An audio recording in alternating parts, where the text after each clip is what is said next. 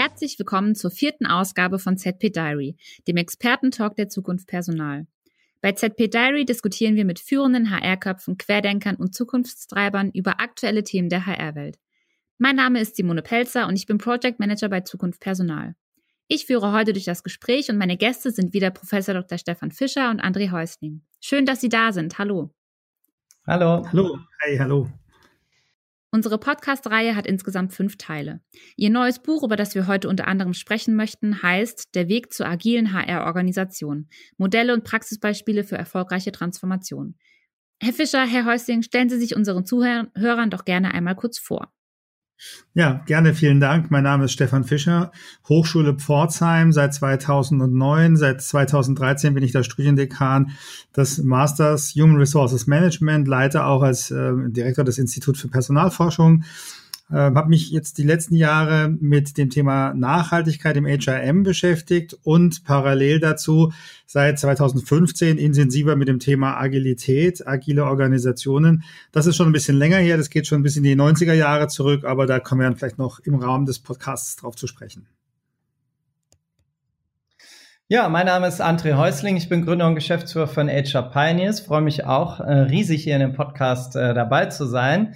Ähm, ich bin ähm, nach ähm, Studium ähm, in verschiedenen Unternehmen im Personalbereich gewesen, äh, unter anderem bei Webd und Fujitsu und bin 2005 das erste Mal mit agilen Methoden in Berührung gekommen. Und das hat dann unter anderem auch dazu geführt, dass ich 2010 ähm, eine eigene Beratung gegründet habe, die heißt HR Pioneers sind knapp 30 Leute und ähm, wir begleiten Unternehmen in agilen Transformationen und vor allem viele HR-Organisationen in der Weiterentwicklung ihrer Organisation und ihrer Instrumente und sind riesig Fan von HR, weil wir festgestellt haben, dass sie ein wahnsinnig relevanter Katalysator sind, um die Zukunftsfähigkeit der Organisationen zu entwickeln und sicherzustellen. In der heutigen Ausgabe sprechen wir über die aktuellen HR-Modelle und die Möglichkeiten und Grenzen folglich natürlich auch um die HR-Modelle der Zukunft. Sie haben ja schon in den letzten zwei, drei Folgen erwähnt, dass es quasi keine One-Size-Fits-All-Lösung mehr gibt. Wie müssten dann eigentlich HR-Organisationen in der Zukunft aussehen?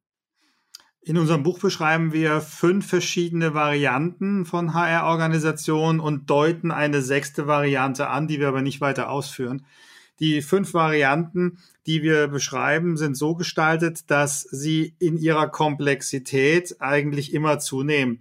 Äh, wir starten mit dem ganz klassischen äh, Referentenmodell, äh, das es in HR gibt, äh, auch heute noch gibt, viele Jahre gab, dass wir eher als Top-Down eindimensionale Organisation verstehen und das für eine bestimmte Form von Organisation auch genau die richtige Strukturlogik ist. Dann das bereits besprochene Business-Partner-Modell, das sich zweidimensional aufstellt, weil es einmal aus der HR-Perspektive betrachtet werden kann und einmal aus der HR-Kundenperspektive. So ergibt sich dann das zweidimensionale Service-Delivery-Modell.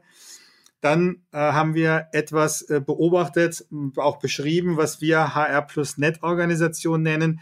Da geht es darum, dass ähm, die stabile zweidimensionale Struktur, in dem Fall auch ein Business Partner Modell, ergänzt wird durch ein informelles Netzwerk von HR-Expertinnen und Experten, die äh, unabhängig von der fest zugeschriebenen Rolle sich mit einzelnen Themen in HR beschäftigen, auch über HR hinaus Netzwerke bilden mit Kunden ähm, innerhalb der Organisation, Netzwerke bilden auch mit anderen Akteuren außerhalb des Unternehmens und so versuchen, Lösungen zu finden und Themen zu treiben, die sie in der klassischen äh, Form des Business Partner Modells nicht treiben könnten, weil das zu limitiert ist, was die Rollen anbelangt. Wir glauben dann, dass die nächste Form ähm, des Reifegrades darin besteht, dieses informelle Netzwerk zu formalisieren und als äh, Bestandteil einer HR-Organisation zu etablieren, im Rahmen der strukturellen Ambidextrie, Ambidextrie Beidhändigkeit, Begriff, der äh, auch aus der Innovationsforschung kommt, geht in Richtung Exploration und Exploitation, also bestehendes optimal nutzen, Neues immer wieder zu erfinden. Und der Gedanke ist tatsächlich, dass ähm, HR-Organisationen in der strukturellen Ambidextrie auf der einen Seite eine klassische Rollenzuschreibung, eine klassische Struktur haben, auf der anderen Seite aber ein Netzwerk was eben nicht informell gestaltet ist, sondern ein struktureller Bestandteil von HR darstellt und der eben auch als Netzwerkteil sich weiterentwickeln kann und professionalisieren kann. Und unsere Beobachtung ist dann, dass bei den Organisation mit dem höchsten agilen Reifegrad wir eine Verwirklichung der sogenannten kontextuellen Ambidextrie haben. Das heißt also, dass innerhalb einzelner Rollen sowohl die Aspekte der Exploration, ähm, also quasi das Neue zu schaffen, als auch Aspekte der Exploitation, die Ressourcen bestmöglich zu nutzen, äh, verbunden sind und innerhalb der Rollen es neue Mischverhältnisse gibt und unterschiedliche Mischverhältnisse, das eine und das andere zu bedienen. HR geht dann auch tatsächlich ähm, in das Netzwerk der Organisation über und wird auch beteiligt davon. Wir hatten das auch schon mal beschrieben mit äh, einem Modell, das aber kein Mensch aussprechen kann, das HR Agile Excellence Model, also die Exzellenz, die agile Exzellenz und äh, Excellence im Sinne von ähm, ein Knoten zu sein und auch eine Kante in dem Fall zu sein äh, innerhalb der Netzwerktheorie. Ähm, das war so ein Grundgedanke. Und äh, vielleicht noch ein kurzer Ausblick. Die sechste Stufe, die wir nicht weiter beschrieben haben, ähm, geht in Richtung interorganisationale Netzwerke, also Kooperation unterschiedlicher äh, Unternehmen miteinander und die Frage, wie sich möglicherweise HR da aufstellen muss. Aber es muss ja auch noch eine zweite Auflage für dieses Buch geben und wir wollten noch ein bisschen was offen lassen. Wie kann sich dann HR transformieren, um aus diesem Business-Partner-Modell herauszuwachsen?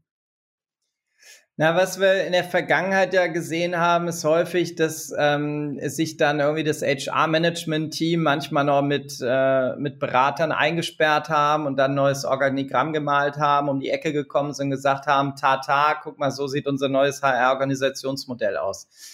Und das, was wir jetzt sehen, wo die Komplexität zunimmt, dass wir in einen kontinuierlichen Organisationsentwicklungsprozess reingehen müssen. Das heißt, es ist nie fertig, sondern es ist, wie gesagt, ein fortlaufender Organisationsentwicklungsprozess. Und wenn wir jetzt anfangen, aus diesem HR-Business-Partner-Modell rauszugehen, auch diese informellen Netzwerkstrukturen, von denen Stefan gerade gesprochen hat, die entstehen in Teilen am Anfang erstmal unbewusst, aber um die ein bisschen zu stärken, lohnt es einfach gezielt und bewusst Piloten und Prototypen aufzusetzen und Experimente zu starten, um der Organisation ein, Lernen zu ermöglichen. In dem Kontext werden dann meistens agile Methoden, agile Vorgehensweisen, Scrum kann man Design Thinking und so weiter auch in HR-Organisationen genutzt, erstmals ausprobiert oder auch weiterentwickelt ähm, um, ähm, um da Erfahrungen zu sammeln. Aber es ist eher ein Startpunkt für eine Organisationsentwicklung, um von dem Business-Partner-Modell wegzukommen, als dass es da einen fertigen Plan gibt.